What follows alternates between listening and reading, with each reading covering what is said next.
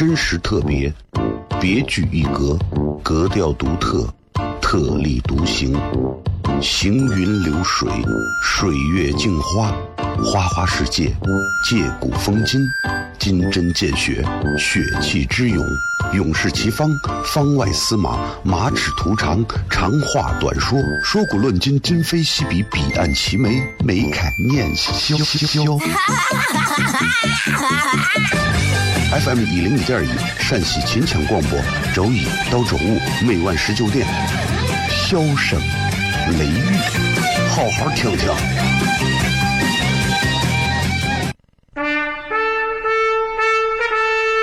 我爸爸对我说：“一个成熟的人，永远都会清楚自己想要什么，可以独立思考，从不随波逐流。”为了心中所爱，敢和这世界抗争。更重要的是，不管变换多少身份和环境，永远都要做自己。笑声雷雨，这就是我爸爸。没办法，就这么拽。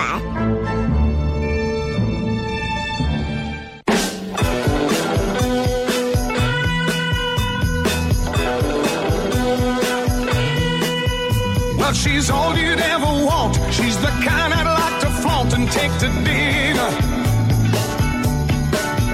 But she always knows her place. She's got style, she's got grace. She's a winner. She's a lady. Oh, oh, oh, she's a lady. Talking about that little lady. Hello，各位好，这里是 FM 一零一点一陕西秦腔广播西安论坛。 周一到周五啊，晚上十九点到二十点为各位带来这一个小时的节目《笑声雷雨》。各位好，我是小雷。今天我们在呃微博也有一个互动话题，来跟各位在结尾的时候十五分钟来做一个探讨，就是这样的一句话来讲一讲，你有什么细致具体的生活品味？我相信每个人对日子都有自己的追求啊，不管你挣的钱多钱少，不管你现在从事怎么样的职业，我相信每个人对生活都有追求。有的人吃豆浆油条可能都要用刀叉，对吧？有的人去吃泡馍可能还要打领带 有的人在家睡觉每天都要换不同颜色的睡衣，从周一到周日七天不一样啊。有的人就会像郭大的小品说的一样啊，睡觉还穿衣裳呢。所以你看，人不一样啊，对吧？所以每个人在生活细致的追求方面都不一样。有的人吃油泼面一定要加个蛋，这是他的细致生活品味。生活品味包含的面很广，啊，想知道各位来说一说有什么细致而又具体的生活品味。如果你真的没有，请你就不要硬留言了。真的有时候就是你没有品味，硬要装出品味，其实挺丢脸的。微博、微信都可以搜索“小雷”两个字，好吧？然后微信平台也是小雷个人的名字啊，然后最近也会持续开始给大家更新微信平台，然后如果大家喜欢的话可以来关注啊，不喜欢的朋友那就取消关注，谁谁也不能把谁炸，对吧？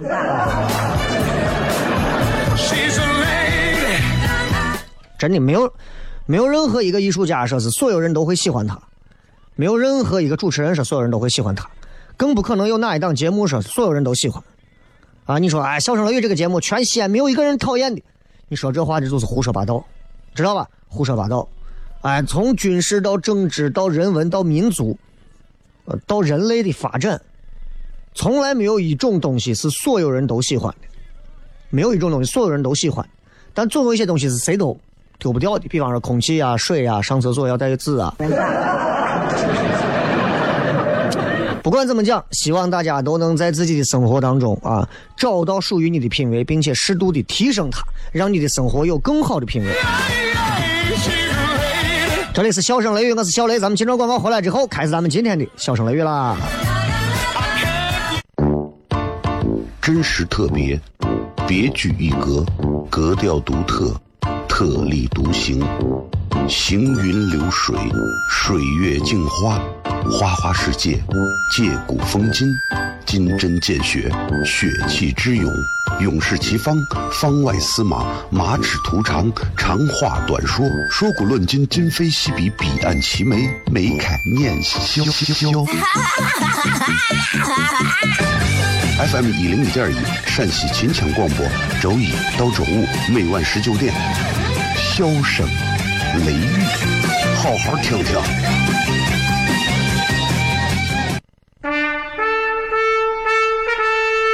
我爸爸对我说：“一个成熟的人，永远都会清楚自己想要什么，可以独立思考，从不。”随波逐流，为了心中所爱，敢和这世界抗争。更重要的是，不管变换多少身份和环境，永远都要做自己。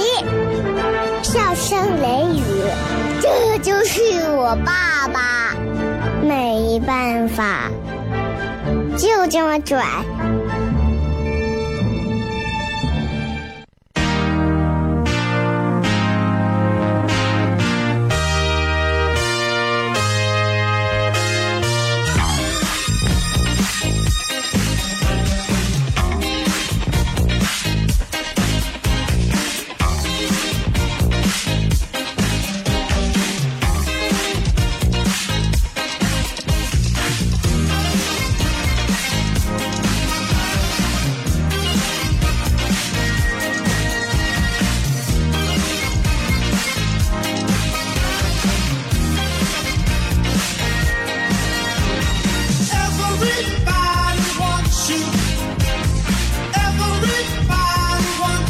欢迎各位继续回来，笑声雷雨，各位好，我是小雷。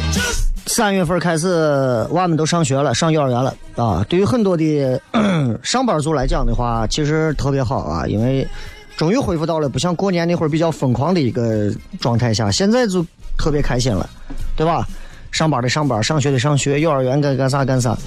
然后你看我，因为我娃现在已经快再过两三个月就四岁了，我觉得时间过得很快。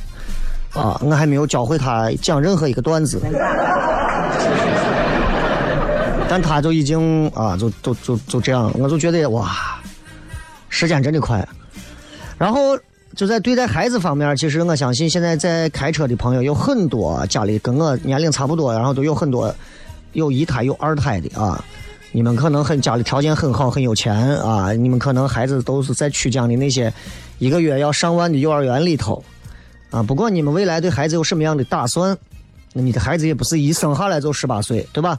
他也要从一岁、两岁、三岁一点一点成长。就跟大家想聊一下，就是你知道我娃是因为是个女娃嘛，我娃的性格脾气比较怪，其实正儿八经怪算不上很怪，就就是中规中矩嘛。但是父母总会觉得自己娃要么很聪明，要不然很怪，总是跟别人不一样。其实我们大多数的孩子就是普通人。就是举个不恰当的例子来讲，各位你们，咱们啊，大多数的孩子，就现在正在听节目的十个里头有九个，我们的孩子，就普通到啥地步？就像你逛康复路一样，挤在你身边的那些人一样，就那么普通。那，但是我们都认为我们是那额外的那一个，你知道吧？那个家长。然后我最近就观察到，就是前两天呢，他去这个在外头跟人家打招呼，啊，他不打招呼。然后我我就发现了这个问题之后，开始我教育他，我说你怎么能没有礼貌呢？你怎么能这样呢？他开始不会说，他就光哭。到后来我教育他，我说你要有啥你就说，你不要你不要总是不敢看我，对吧？你有啥话你就直接说。然后我说你如果说你害羞，你可以告诉我你害羞。结果因为这句话引发了我娃现在只要有个啥问题，我说你为啥不叫他？他说我害羞。哎，你为啥跟人家不打招呼？因为我害羞。我突然意识到啊，我被我娃给耍了。然后我就想跟大家聊一聊，就是其实对孩子来讲，啊，有很多事情在他们眼里可能非常困难，非常困难，但是在我们眼里，我们会觉得，我是个多大个事情嘛，至于不至于啊？碎娃连这都做不了。比方说打招呼，逢年过节就因为才过年嘛，对吧？你带着娃出去打招呼，经常会遇到这么一个情况，就是呃，娃不配合，毫不配合，啊，你不可能抓着娃的头发摁到地上。嗯，你现在不管配合不配合，你只要说话，你也有权利保持沉默。你所说的话将成为呈堂证供。不可能啊！孩子就可能很大了啊，那可能跟人打招呼最多就是一句啊，叔叔好，阿姨好，大家好，最多就是这，对吧？那你还想咋？很多时候说来叫阿姨，不叫；叫叔叔，不理。怎么办？我就想给大家各位家长来聊这个事情。如果你们有这种困扰，我今天想跟你们聊一聊啊。你们有没有想过，我们为什么要打招呼？嗯，孩子和亲友打招呼，跟我们和亲友打招呼，在这两件事情的背后有什么样的不同没有？比方说，你遇见你同学了，哎，伙计干啥去？完了，如果你带着你娃叫叔叔好，你就不打招呼了。这背后有什么区别？嗯，跟大家今天就聊聊吧，聊聊吧。我觉得这个事儿真的，对吧？很多大人都觉得千古之谜，只要带着娃出去，自己就不会打招呼。啊，你看，从呃生物的角度来讲，打招呼表示啥呢？我对你没有威胁，一见面。哎，你好，耶，有 man，，嘿，嘿，金哥子，对吧？就不管哪种打招呼，是一种示好的表现。哎，小雷你好，哎，美女你好，哎，小雷吃了吗？哎，美女你你把衣服穿上。不管怎么样，这是一种打招呼的方式。从从打招呼的角度来讲，你就这就是一种我在给你示好，我告诉你啊，一切都都 OK，没有什么。危险，啊，没有什么威胁啊。你看，我以前试过这样啊，就是对于大多数人来讲，主动问候，然后微笑，你可以很大程度上降低对方对你的排斥心理。你看你在任何一个环境，如果你主动给别人打招呼，别人会对你没有任何排斥心理，至少会降低很多。你谁都不理，啊，比如跟我一样，啊，谁都不理。啊，我这个点其实做的不好，啊，我在单位在啥，其实我不是那种愿意理人的人。最重要的一点就是我走路都是低个头，我谁都不愿意看，啊，不像过去啊，过去那会儿的啊啊咋这那，现在就低着头自己走，就老在脑子里想事儿。大家不要这样，就是主动的应该去跟大家问候啊干啥。但你知道，对于大多数的所谓的哺乳动物来说，见到人微笑更多是一种啥？示弱。你看，我们看到野外的猫啊，猫跟猫啊，狗跟狗啊，或者电视里面陌生的两个大猩猩见面，第一个反应不是微笑，而是先有啥呢？先有警觉，先觉得有敌意，对吧？这这是关系到生存安全的一个本能啊。那只有一个同一个种族里的这个族群里的动物见了面。弱者可能会向强者示好。你说一个猴群里头，啊，弱者向猴王问好，那可能示好，对吧？那有可能。那人这一方面还是有不一样。咱们因为有这种所谓的社会体系在保障，对吧？所以咱就没有说所谓的啊，别人给你主动打个招呼，你跟别人打个招呼，行了，你们小区现在是人家的，不存在这种。但是这种所谓的示弱方式就变成了。增进人跟人之间联系的一种必要形式了，你就就得就得靠这个东西来互相增加大家的感情。那对于孩子来讲，对吧？孩子应该还到不到这个地步吧？孩子更多就是根根据自己的本能啊，去学习我们现在人类社会的这种生活模式的一个阶段。他看见父亲啊早上运动，他可能早上也会爬起来啊跑两步。他看见他妈在家里头啊扫地，他可能也会学着扫扫地。所以对孩子来讲，任何只要不是我的直接养育人，比方说我爸我妈，或者现在照顾我的我爷我奶、我姥爷我姥姥，是吧？除此之外，所有人都是陌生人。那对于陌生人来讲，本能产生紧张，那是必然的。这这娃见人就紧张，你神经病，那肯定嘛。这是本能性的紧张，就像把你手放到火上，把你烫一下，你会马上往回缩一样，对吧？我不可能说，你看这娃，手放到火上，他还往回缩，多烤一会儿。哪怕你们觉得你们的孩子这个人生的阶段过去了，我跟你讲，就娃啊，在很长一段时间里头，对不是那么熟悉的人，就带有非常本能的那种警觉。就让这个阶段的娃去跟别人表示友善，就是一种娃的这种本能较劲儿的一种事情。那你跟本能较劲儿，你是不是作死？对不对？可能吗？你你你你你你非要让娃啊？对了，跟爸一样要会来事儿啊！你娃三岁半一见面，哎呀，最近忙啥的？对吧？烟拿出来，你抽下我这个，我这个是小的。我从我我把烟盒里拿的啊，我剪开了，一次可以一次可以抽三天，可能吗？对吧？不可能。所以家长应该要明白这一点，本能的紧张很正常。那你说娃的这种礼貌怎么样学会？并不是父母每一次要求孩子说见人要叫，见人要叫，就这一句见人要叫，我跟你讲，你就已经注定了。你娃绝对不会听，为啥？你骂你娃是贱人，贱人要叫，对吧？事事实上，这起到的是反作用，啊，不是说叫你就能学会的，你怎么可能嘛？对吧？所以你看，娃的社交能力更大程度上其实是来自于啥？同伴活动的影响。你仔细观察，你会发现娃对于社交活动非常有兴趣。幼儿园里头啊，各种。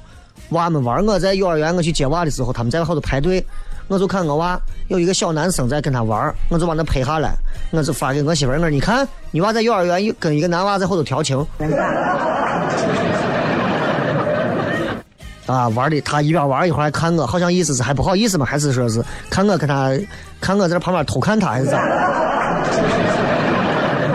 不管怎么讲，有时候带娃是一个很有意思的事情啊。虽然很累，虽然很累，但是一定要相信我，还是挺有意思的啊。因为你把他生下来，如果你不享受，那你还能怎么办？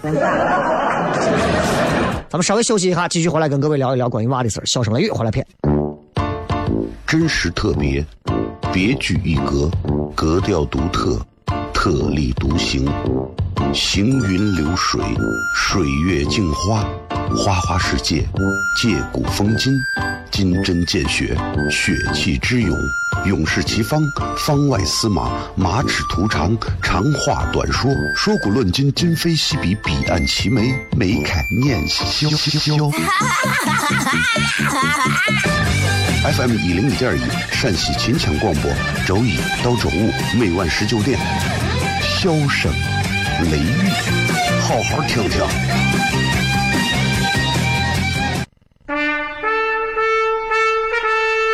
我爸爸对我说：“一个成熟的人，永远都会清楚自己想要什么，可以独立思考，从不随波逐流，为了心中所爱，敢和这世界抗争。更重要的是，不管变换多少身份和环境，永远都要做自己。”笑声雷雨，这就是我爸爸，没办法，就这么拽。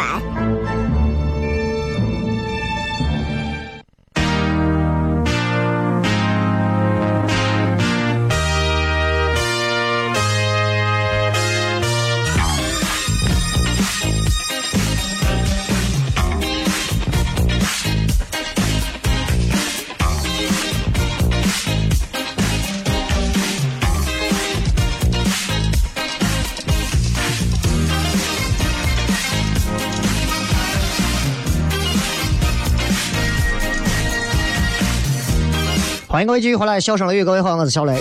我们接着回来来聊一聊关于孩子的事情。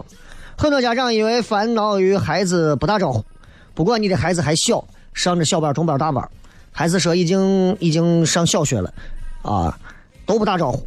那么我给你讲了，首先这是跟本能有关系的，对吧？自然界里头动物见面是不打招呼的，那人呢？人见面同样啊，人见面同样不打招呼也很正常。即便说现在社会不需要那种占地盘，对吧？你打招呼都是示弱了，咋？但是同样，同样如此，只要你打招呼了，所以是一种示好。但是对于孩子来讲，孩子还是模仿阶段，孩子骨子里的本能会觉得，除了我爸我妈，其他人啊，我都不会觉得是熟人，都是生人。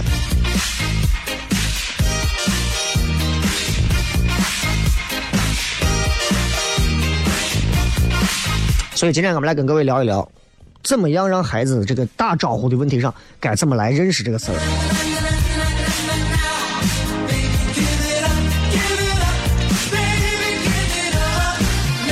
你看，就是你觉得你有没有发现，娃其实特别喜欢跟同龄或者比他大一点的娃玩很多娃都是这样啊，因为这这种社交互动就会看到，你看幼儿园里头啊。小班的、中班的、大班的，放学之后都会告别，啊，还还还有很多那种蒙氏教育班的，玩的更凶，啊，各种玩就是玩嘛，啊，大家见面要老实好，啊，再见，谁谁谁，我走了，我走了，就这种。然后，这就是，其实这就是我们要求孩子学会的东西。你好，请，谢谢，再见，把这种东西变成了另外的一种方式，让他们接受。你看有没有发现，你从。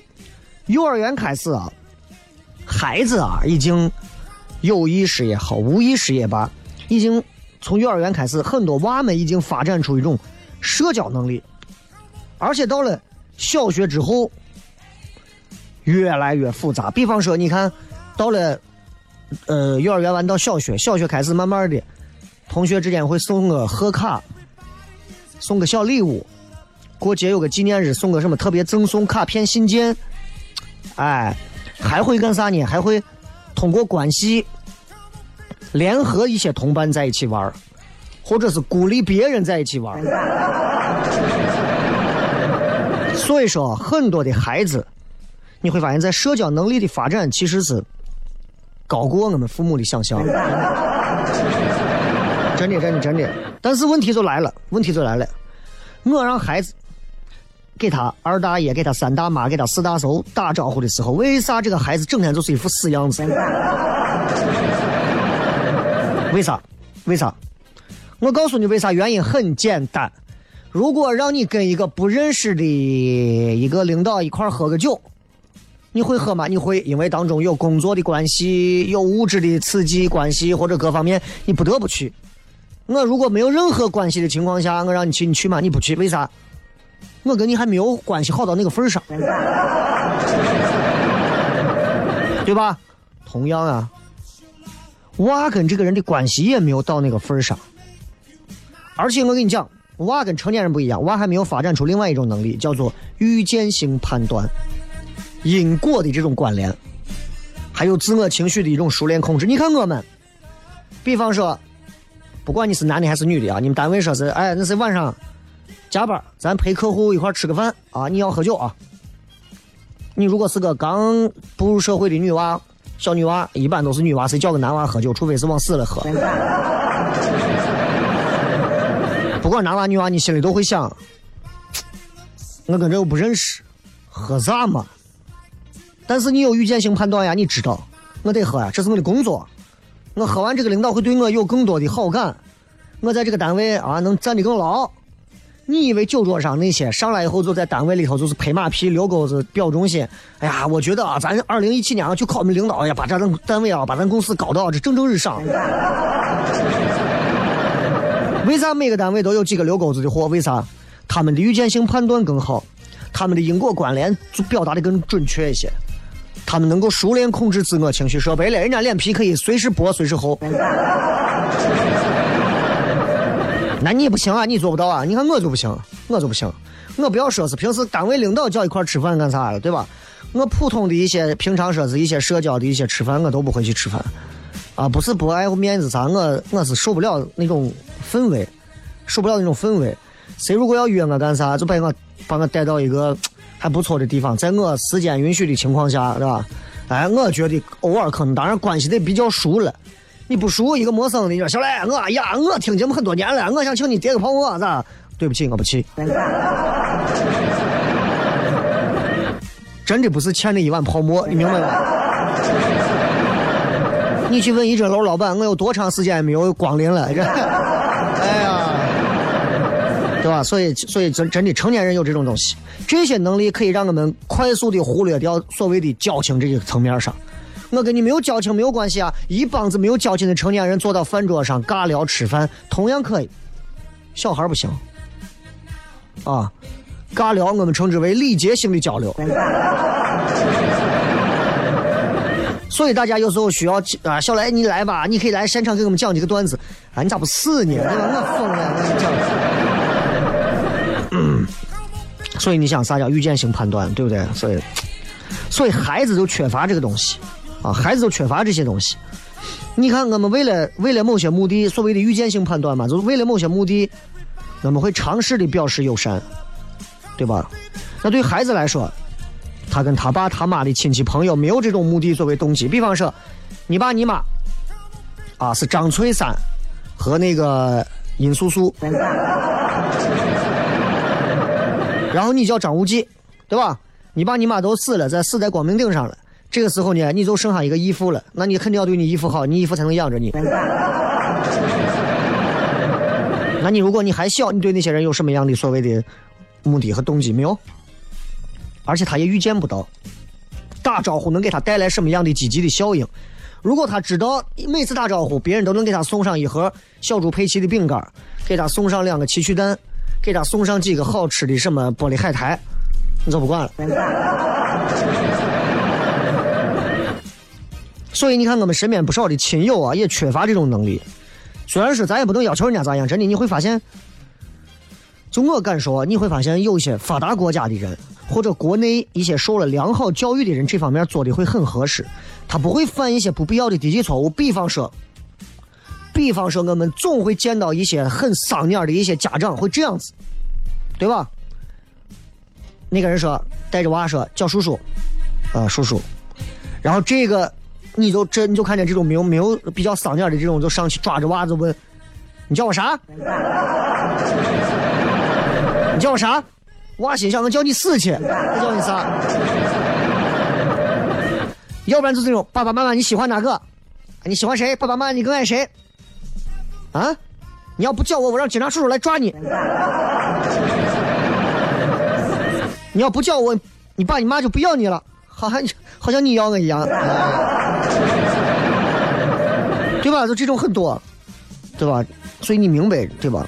就是这些都不利于孩子发展成跟身边的环境啊，或者是跟成人去社交的这些东西。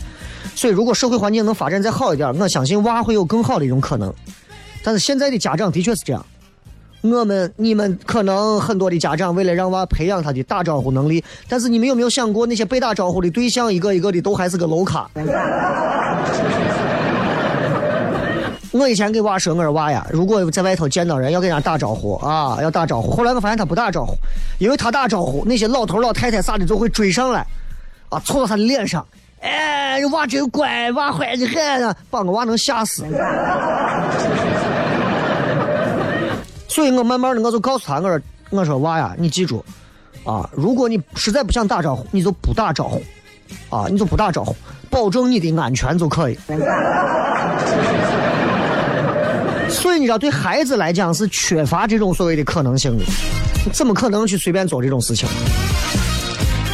还有很多家长，你看会强迫说是让娃打招呼，这都是你的动机，让娃去替你那啥。孩子本来应该是。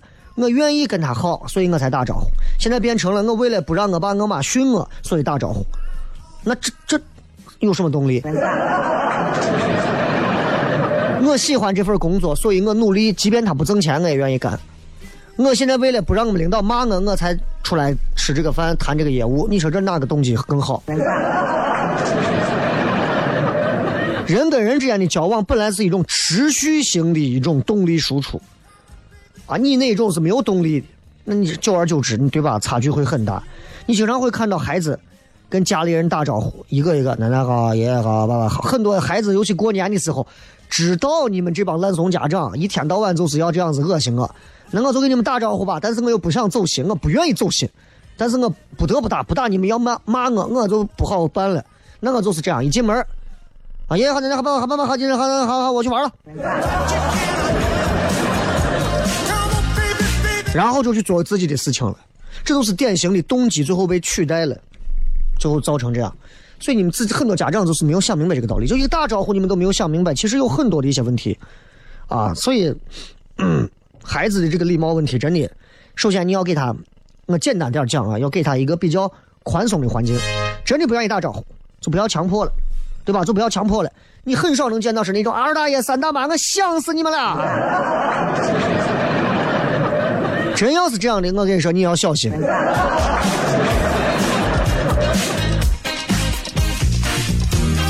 然后适当的去鼓励，适当的去激发，啊，让娃慢慢的、慢慢的，就是因为人成人习以为常的事情，对于孩子来讲，可能是难于登天。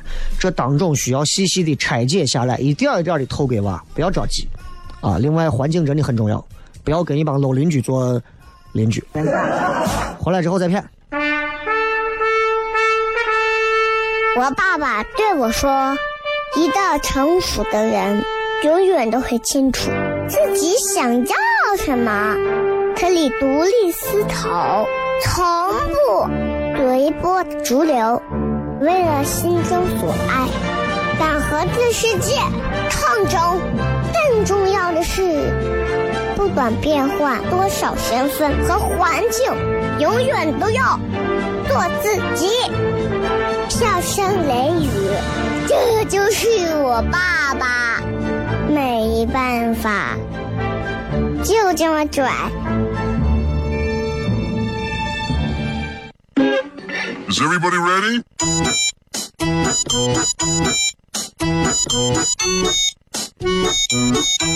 Hello, honey,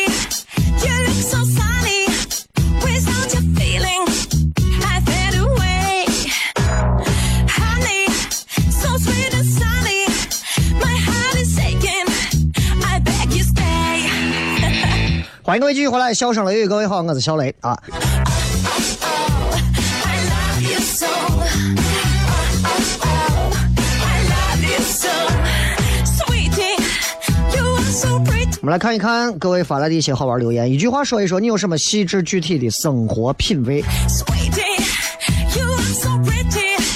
I like you singing. 这个 Jane Nice 啊，洗手液一定要用好的。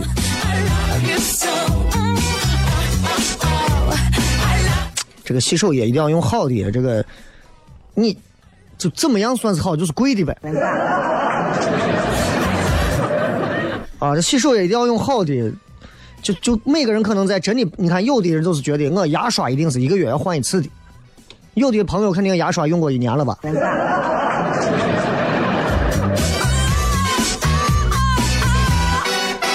天秤座的说买了根电动牙刷，my lovely baby. 这个算是细致的生活品味吗？呃，呃，再看这个，嗯，喝水喝的比较勤。真的啊，我要不是隔着这个隔着这个广播，我真的伸出手来，我就给你一拳。我跟你说，那不那算生活品味吗？谁每天不喝水啊？喝水喝的比较勤，尿尿尿的比较频。啊，喝水勤，尿尿频，横批肾的问题。